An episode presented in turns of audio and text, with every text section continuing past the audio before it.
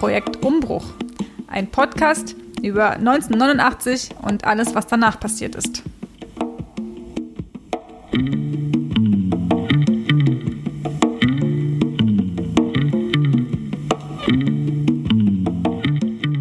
Ich erinnere mich an Weihnachten 89. Meine erste Bravo, die Alf-Kassette und den neuen Kassettenrekorder von Begrüßungsgeld. Genau 100 Mark West, haben zumindest die Eltern behauptet.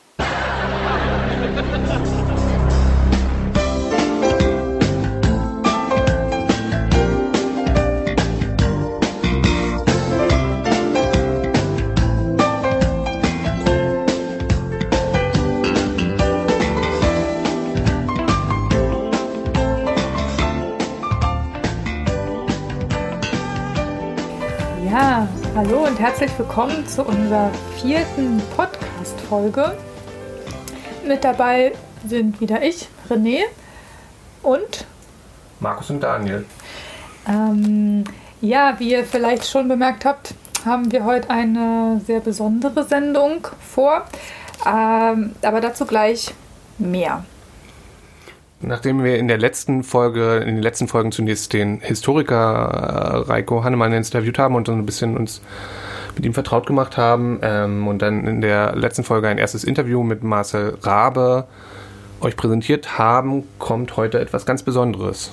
Wir sind weiterhin das Projekt Umbruch, äh, ein Podcast-Projekt zur Wende. Ursprünglich haben wir gedacht, wir interviewen nur Leute, aber jetzt gab es so viel interessanten Wende-Content, wenn man das so sagen kann, dass wir irgendwie nicht umhin kamen, auch ein Buch zu vertonen, und zwar dieses wunderschöne. Ähm, und ihr könnt uns weiterhin auch folgen auf allen Podcast-Plattformen und uns auch gerne schreiben, falls ihr interessante ähm, Menschen kennt, Oma, Opa, äh, Verwandte, selber interessante Biografien habt und gerne darüber sprechen würdet. Auch Pseudonym, Anonym, geht alles bei uns. Das Zitat, was ihr gerade schon gehört habt, ähm, war eingelesen von Marcel Rabe selber und nämlich aus seinem Buch Westen werden. Das ist dieses Jahr erschienen in der Konnewitzer Verlagsbuchhandlung Peter Hinke, illustriert von Philipp, Janta.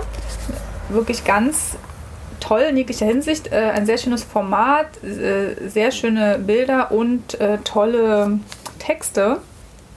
Und ja, wie Markus auch gerade schon sagte, es, äh, wir konnten gar nicht anders, als uns das nochmal näher anzugucken und äh, hier ja nochmal drüber zu sprechen und auch ein bisschen Werbung zu machen. Äh, Unbezahlt. unbezahlt, das stimmt, um uns halt Werbung zu machen. Es ist quasi so, heute so ein bisschen eine kleine Ergänzung vielleicht zu dem Interview vom letzten Mal von Marcel. Das äh, Buch nimmt so viele Sachen nochmal auf, aber funktioniert einfach auch nochmal ganz eigen. Wirklich als äh, tolles, ja, literarisches kleines Werk.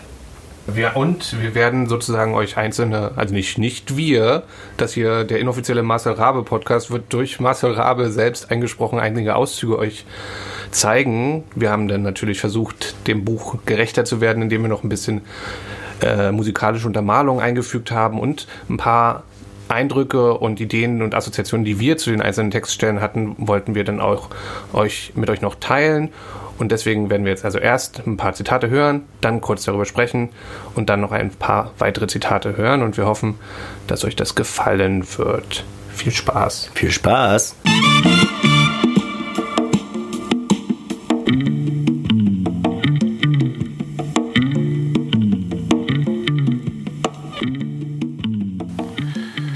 1988. Ich erinnere mich an Wiener Würstchen voran, lass den Senf nicht stehen, statt Pioniere voran, lass die Fahnen wehen im Fernlager. Wiener Würstchen voran, lasst uns vorwärts gehen. Wiener Würstchen voran, lasst den Senf nicht stehen. 1989. Ich erinnere mich an unseren ersten Westausflug. Die Trabi-Armee am frühen Morgen auf einer großen Wiese vor Berlin. Den blauen Doppelstockbus mit der Werbung Wodka Gorbatschow. Das stundenlange Anstehen nach Begrüßungsgeld, die an Straßenunterführungen an uns verteilten Frühstücksbeutel. Die Frage, was es kosten sollte, aber es kostete nichts. Und dann das Rätsel, woran wir überhaupt erkannt wurden. Es wird erst heute gelöst, bei der Durchsicht alter Fotos.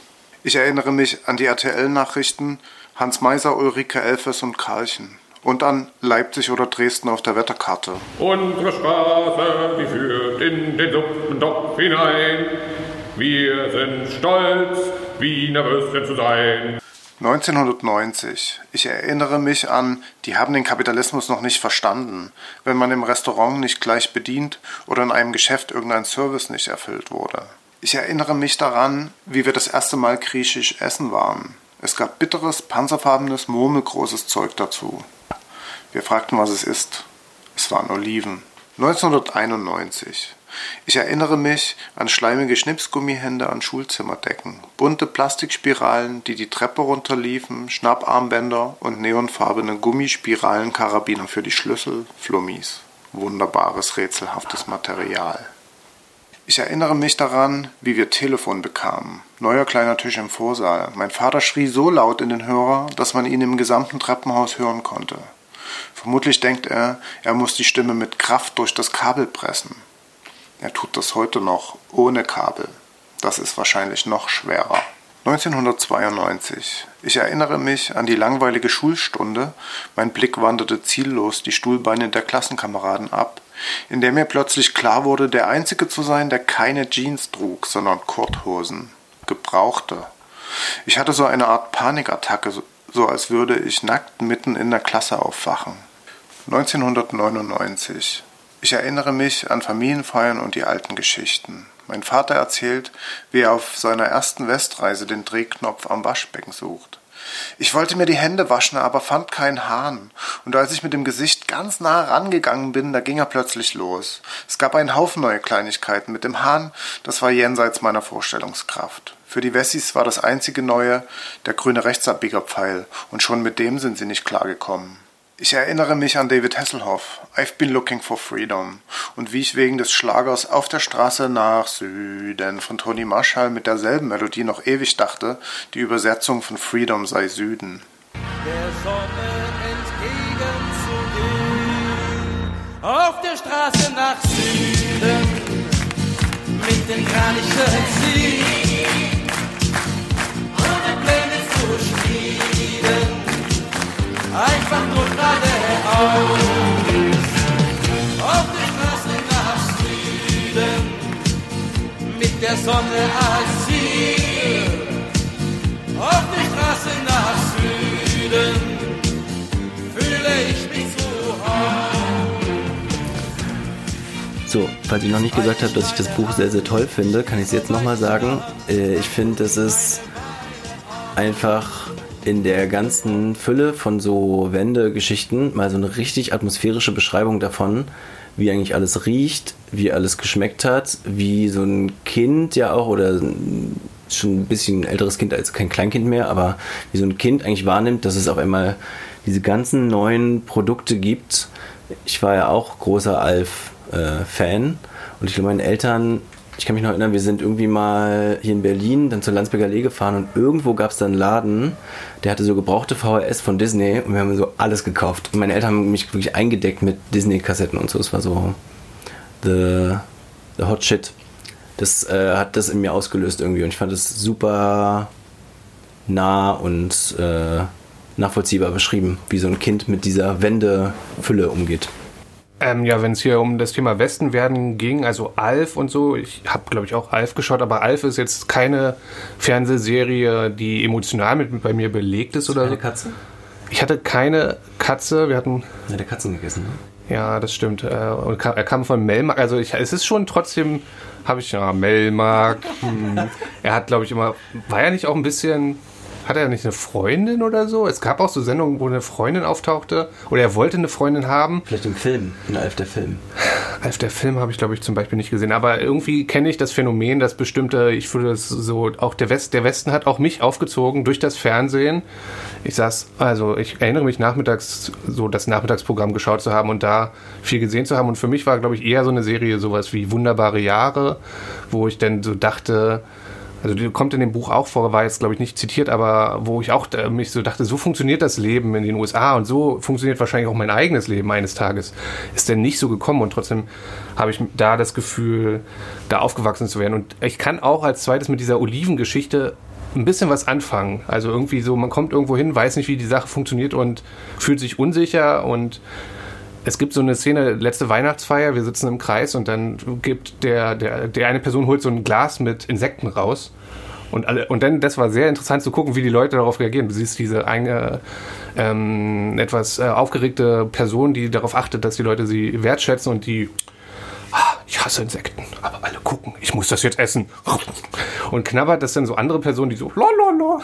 Und es war total interessant und irgendwie hat das daran, äh, denke ich sozusagen, wie das sein muss, wenn Leute mit einer total neuen Sache konfrontiert werden.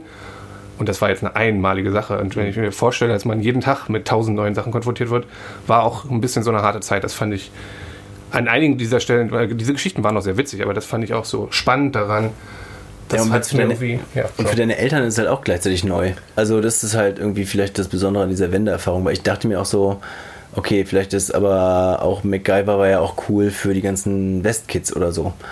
Oder Oliven, keine Ahnung, das war halt, Oliven ist aber das Beispiel dafür, dass es halt vor allen Dingen in Ostfamilien wahrscheinlich so ist, dass man halt irgendwelche kulinarischen Sachen hat, die es wahrscheinlich vorher noch nicht so doll gab. Bei uns gab es dann irgendwann Mozzarella auf einmal und wir wussten auch nicht genau, wie man es jetzt zubereitet oder isst oder so. Ja. Ja, ich habe interessanterweise beim Lesen auch gemerkt, ah krass, ich kenne das alles. Klar, also diese ganzen Serien, das war auch mein Nachmittagsprogramm. Und gleichzeitig war es für mich so selbstverständlich irgendwie schon. Das war dann halt die, die 90er, also genau, das war einfach so die Zeit meiner ja, Kindheit, ein bisschen auch, ähm, an die ich mich aber eben auch so bewusst erinnere. Und ich merke dann erst so dann in so einem Rückblick oder jetzt eine Auseinandersetzung, ja, das genau war gar nicht so selbstverständlich oder es war noch gar nicht so lange so selbstverständlich und einfach irgendwie da und vielleicht äh, saß irgendwie meine Mutter auch oft mit vom Fernseher, weil das für sie auch noch gar nicht so selbstverständlich war und nicht nur, weil sie mit uns irgendwie Lust hatte, Fernsehen zu gucken, keine Ahnung. Ähm, aber genau, also ich kenne das, das ist mir irgendwie alles total nah und man genau kennt diese ganzen Melodien. Und ich habe das aber für mich nie als so, ah ja, jetzt, äh, das ist der Westen und vorher war der Osten. Dafür war ich, glaube ich, weiß ich nicht, zu jung oder wir haben das auch nie so krass besprochen. Aber habt ihr Oder es ist nie 90ern noch- bewertet gewor- worden, so auch von Seiten meiner Eltern, dass es ständig Kommentare gab, was jetzt für einen Schwachsinn kommt oder so. Habt ihr in den 90ern denn noch so Ostmärchen geguckt und so? Oder so. Väterchen Frost und sowas. Ich hatte, wir hatten solche auch, Kassetten. ja. Ja, das ist für mich äh, gleichzeitig auch total präsente Mhm. Erinnerungen. Die dann aber Klar, irgendwann nicht mehr geguckt wurden. Irgendwann Ja, wurde genau. dann das Das Netz mit Sandra Bullock zum also- 20. Mal geguckt, aber die russischen Märchen standen staubend in der Ecke. Nee, das war bei, das wurde bei uns nicht so abgewertet. Die wurden, glaube ich, immer als, also, oder gerade von meinen Großeltern immer sehr gepflegt und auch Mhm. so Traumzauberbaum war was, mit was ich groß geworden bin, Peter und der Wolf. Äh. Und das wird sozusagen auch, auch jetzt irgendwie äh, quasi meiner Tochter vorgelesen, ihr geschenkt. Äh, das sind auch ganz, ganz, also fast so gleichwertige Mhm. Erinnerungen, die so für mich irgendwie da sind. Aber lustig ist ja, wenn man so die deutsche Fernsehlandschaft anguckt, dass so diese Kulturgeschichte des Ostens und auch diese ganzen Märchen, die laufen halt auf dem MDR und im RBB. Aber ich glaube, Ja. in Westdeutschland kennt es niemand und ich kann mir vorstellen, dass es auch Irritationen auslöst bei Leuten, die jetzt in Berlin, weil es ja zumindest ein sozusagen West-Ost-Sender ist, äh, dann so eine Märchen sehen, die damit gar nichts anfangen können, weil die Eltern ja selbst nie damit aufgewachsen sind. Aber das sind so irgendwelche Märchenverfilmungen aus den 50er, 60er Jahren oder so. Und wie meint ihr, ist das mit drei Haselnüsse, drei Haselnüsse für Aschenbrödel? Ist, meint ihr, ist das, also ich habe das Gefühl, das kommt jedes Weihnachten 30 Ja, Mal. mhm. Es wird intensiv geguckt in der Familie. Ich frage Ja. mich aber, ist das, ist das ein Ostding? Weil wir eine Ostfamilie sind oder Wahrscheinlich, ich weiß es Äh, nicht. Aber das wäre mal interessant, das- mal Westdeutsche zu fragen. Zuhörerin? Schreibt uns.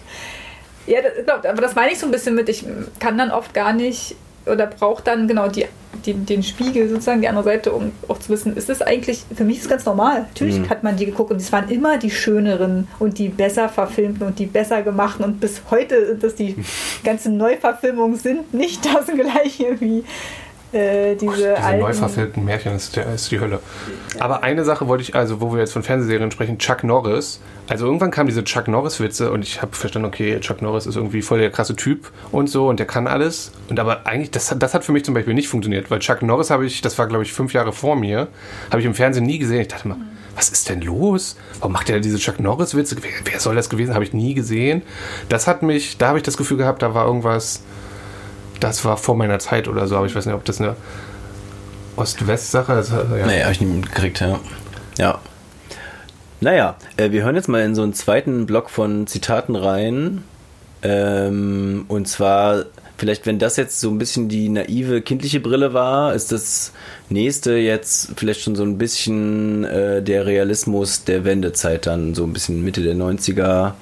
Ähm, also erst Anfang der 90er, dann Mitte, Ende der 90er. Das ist so chronologisch so ein bisschen gemischt. Also wir tun dem Buch auch ein bisschen Gewalt an hier, aber äh, das passt alles zusammen. Genau. Ja, genau. Sanfter Paternalismus, wie ich liebevoll manche Verhaltensweisen meines eigenen Lebens auch nenne. Ähm, genau. Wir nannten diesen Blog Verblühende Landschaften und wir wünschen euch sehr viel Spaß mit diesen schönen Zitaten. Und ich finde das Buch übrigens auch sehr schön, wollte ich als drittes hier auch nochmal nachfügen. Verblühende Landschaften jetzt! 1991. Ich erinnere mich an die Schokoladenfabrik und das große Schild am Werkstor. Wir stellen ein. Bisher stand da immer Maschinenschlosser. Jetzt stand da den Betrieb. Ich erinnere mich an das anschwellende Kaffeetafelgeraune über Wendehälse. Früher durfte man die Regierung nicht kritisieren und heute nicht seinen Chef. Ich erinnere mich an Polenmärkte, slumartige Marktarchitekturen, kurz hinter der Grenze für BHs, schwarz kopierte Musikkassetten und Zigarettenstangen. Nazi-Band-T-Shirts gab's auch und Walkie-Talkies, eine späte Nachwirkung der BMX-Banden-Euphorie. Danach folgten die Skateboard-Euphorie und die C64-Euphorie. Ich erinnere mich an die Armee der Straßenvertreter, die in den Fußgängerzonen in showartigen Monologen Autopolitur, Hosenhalter, Gemüseraspler und Wunderdosenöffner anpriesen. Meine Eltern ließen sich über die Jahre von der Autopolitur, dem Hosenhalter und dem Wunderdosenöffner überzeugen.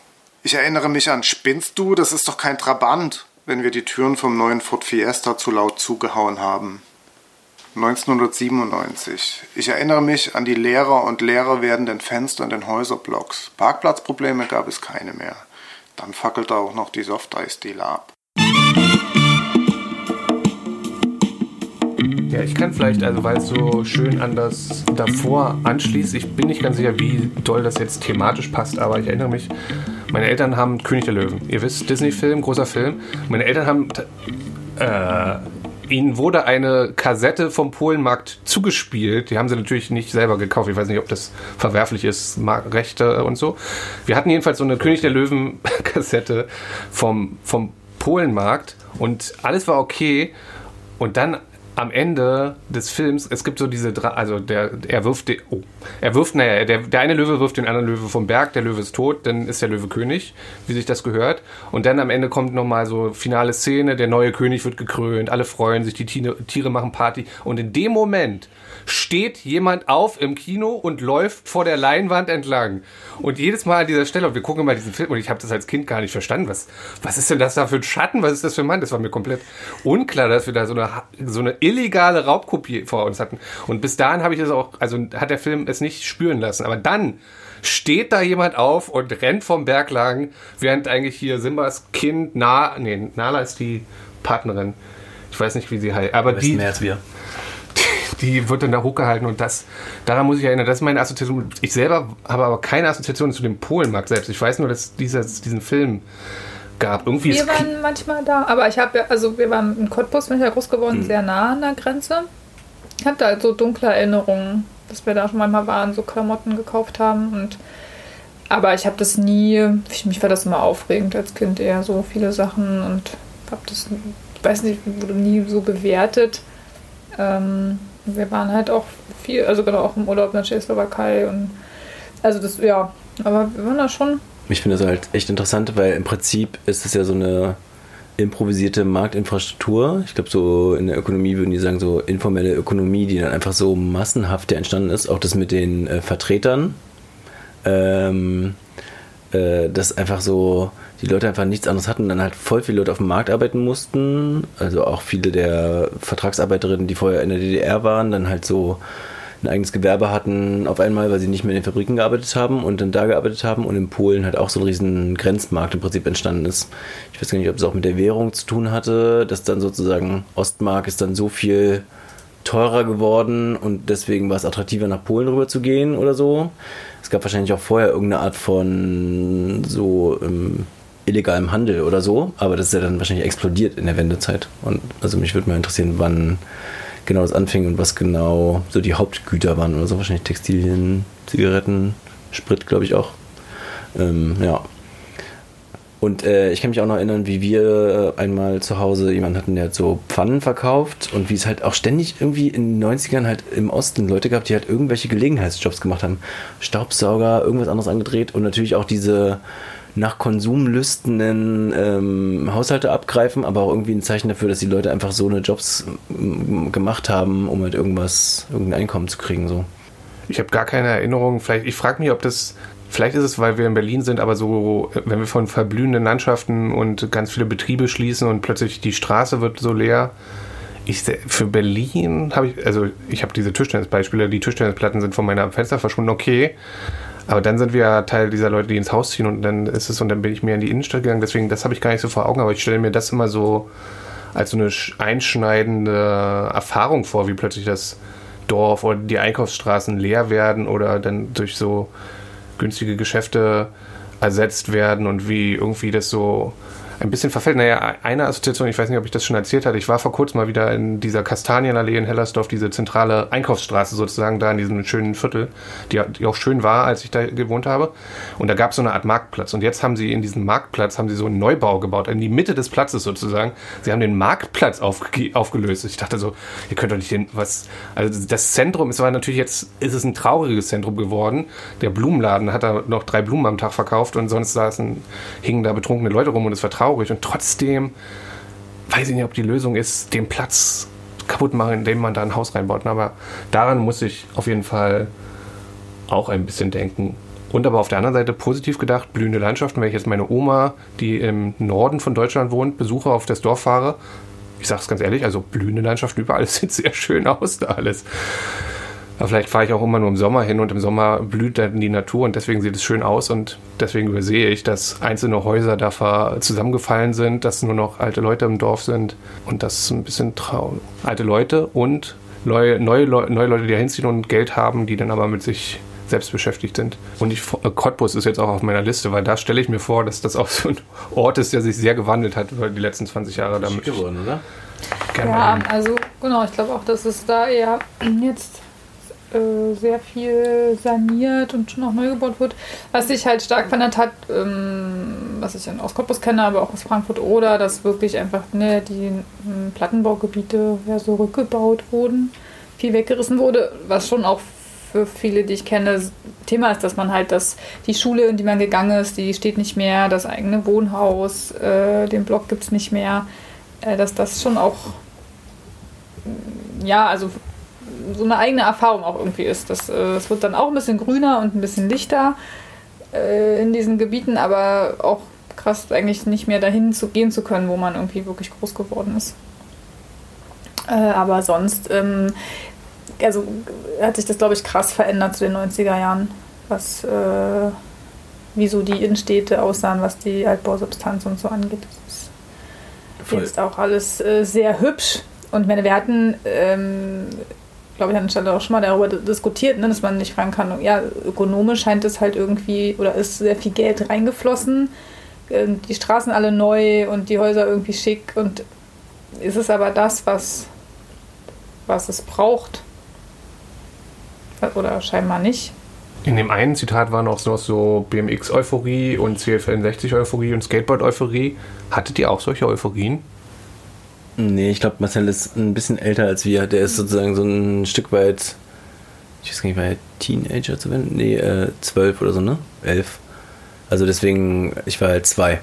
Und da hatte ich halt keine, nicht direkt irgendeine Euphorie mit irgendeinem Konsumgut. Und ich hatte, also mein Papa hat in Ungarn einen Gameboy Nachbau geholt, einen Supervision, der war so dreimal so groß und hatte auch Tetris, aber sonst nicht so viele Spiele. Und das hatten wir. Aber deswegen, ich bin irgendwie auch so, diese ganze Euphorien-Sache ist ein bisschen an mir vorbeigegangen. Also ich hatte auch nie irgendwelche Konsolen oder so. Ich hatte alle Konsolen. Meine Schwester wollte immer die Adidas-Hose haben, sie wollte die Doc Martens mitgebracht haben, weil alle jetzt die Doc Martens tragen. Das war wichtig, wenn du dazugehören willst. Daniel und ich, wir kennen uns ja schon sehr lange. Ich bin dann immer ihn besuchen gegangen als äh, Jugendlicher. Und Ja, ich hatte auch eher die Erinnerung, ich wollte den Gameboy immer haben und habe ihn nie bekommen.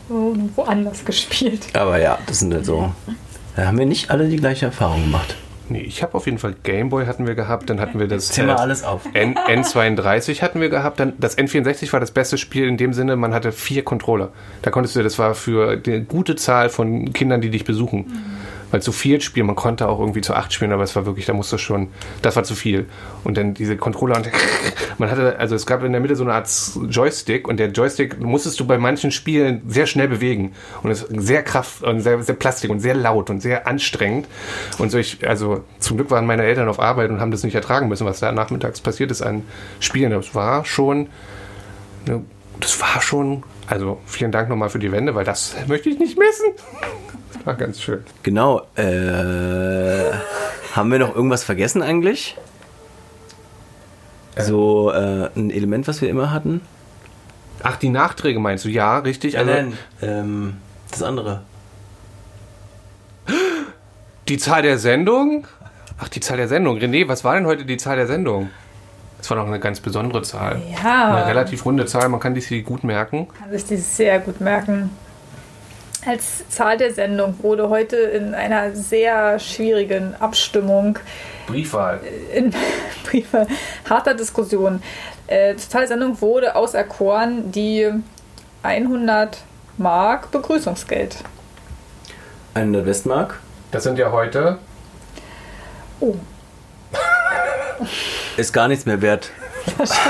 Nein, Moment, es gibt einen neuen. Der Pfennig. Ich muss mal kurz sagen, der Pfennig. Jetzt eine Freundin aus Polen hat mich besucht. Es gibt eine Serie namens Dark und alle haben da irgendwie so einen Pfennig als Kette, weil es voll Magic der Pfennig macht irgendwas. Ich weiß leider nicht, was der Pfennig tut. Also wenn der Pfennig schon so abgeht, ich weiß nicht, was die 100 Mark machen würden. 50 Euro ungefähr. Ähm, Ja, mit der Zahl der Sendung sind wir auch schon am Ende derselbigen. Wir hören gleich nochmal einen Auszug, einen letzten Auszug ähm, aus dem Buch Westen werden von Marcel Rabe und Philipp Janta und verabschieden uns aber an dieser Stelle schon mal von euch. vielen Dank fürs Zuhören. Schreibt uns auch gern, wenn ihr irgendwas schön findet oder doof im Podcast. Ihr müsst uns nicht nur schreiben, wenn ihr eure Lebensgeschichte vor uns ausbreiten wollt, äh, sondern wir freuen uns auch, wenn wir nicht nur in den Äther reinsprechen, sondern irgendwie eine Art von Feedback bekommen. Und dann hören wir nächstes Mal vermutlich Wir haben gedacht, wir machen ein weiteres biografisches Interview. Wir müssen die ja immer noch ein bisschen vorbereiten, aber da sind wir jetzt mit dem einen eigentlich fertig und deswegen hoffen wir, dass wir das bald präsentieren können. Und vielleicht wird meine Oma dann auch wirklich endlich die, das Elke Erb-Gedicht einsprechen, was sie mir versprochen hat. Das finde ich sehr schön. Dann bis bald. Vielen Dank. Tschüss. Ciao.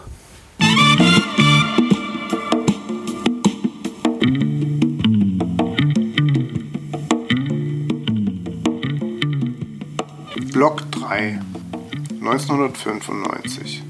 Ich erinnere mich an das Normalkonzert in der Ex-Russenkaserne. Weil es bei den Ärzten letztes Jahr so heiß war und ich noch keine Tickets hatte, ging ich halbnackt vier Stunden vorher hin. Im Hof hantierte ein Punk an einer Gulaschkanone im Schnee. Hey, gibt's noch Karten? Der Punk blickte sich suchend um und zeigte auf einen Bretterverschlag am Hoftor. Wenn du dich jetzt da anstellst, sagt er ganz langsam, kriegst du vielleicht die erste. Vier Stunden halbnackt im Schnee. Ich erinnere mich an Armeerucksäcke. Man versah sie mit Insignien der Subkultur. Buttons, Aufnäher, Pentagramm, Edding-Slogans. Bei mir war es ein Gottfried Benn-Gedicht. Ein Wort, ein Satz, aus Chiffren steigen, erkanntes Leben jäher Sinn. Die Sonne steht, die Sphären schweigen. Und alles ballt sich zu ihm hin. Ein Wort, ein Glanz, ein Flug, ein Feuer, ein Flammenwurf, ein Sternenstrich und wieder dunkel, ungeheuer. Im leeren Raum Umwelt und ich. Wir waren oft sehr traurig. 1996. Ich erinnere mich an zugenagelte Fenster an Bahnhöfen und Gaststätten in immer leerer werdenden Gegenden, durch die uns das Wochenendticket führte. Ich erinnere mich an die Tour zu Filter und den Smashing Pumpkins nach München. Der Spruch des Bahnschaffners nachts in der Regionalbahn, ihr habt wohl Angst vor den Rasierpinseln. Er meinte die Ausländer im Nachbarabteil, die einzigen Zuggäste außer uns. 1997. Ich erinnere mich an Camping in Zinnowitz. Den Strand teilten wir uns mit Familien und Nazis. Sie bauten kleine Biwaks auf, verspannten sie mit Tannennetzen und liefen drumherum Streife. Zum Frühstück rasierten sie sich die Glatzen. Zwischen uns nur ein kleiner Hügel. In meinem Zelt lief eine Kassette. Plötzlich rief Quetschenpower, der Sänger aus voller Kehle: Scheiß Deutsche! Ich erinnere mich ziemlich genau an den Moment, wie die Situation gefror und wie entsetzt mich alle anstarrten. Ich brauchte mehrere Sekunden, um ins Zelt zu hechten und den Ton abzudrehen. 1990. Ich erinnere mich an Müllberge. Der Verpackungsmüll wuchs so ungeheuer schnell an, dass die Müllabfuhr nicht nachkam. Geflügeltes Wort gibt's den Tschechen. Täglich kamen Leute mit Skodas aus der Tschechoslowakei und sammelten den Sperrmüll weg, weil sich alle neue Schrankwände, Sofas und Küchengeräte kauften und den alten Kram einfach auf die Straße stellten. Man tat sehr großmütig. 1999 und weiter. Ich erinnere mich an den Westen und wie er in Bildern zu uns kam. Humors Aufschrei, als er den Keller entrümpeln und die alten Fernsehzeitschriften wegschmeißen soll. Aber Marge, all die schönen Erinnerungen. Wo bist du, Karlchen? Kurvades, Hans Meiser. Arrivederci, Salvatore. Ich erinnere mich an Maracuja-Limo. Die hatte ich um 89 das letzte Mal. Nur noch einmal so eine Maracuja-Limo. Liebe Westen, bei allen Dingen, die du kannst, warum kannst du ausgerechnet die nicht? Auf der Straße nach Süden mit den Kranichen ziehen, ohne Pläne zu schmieden, einfach nur geradeaus.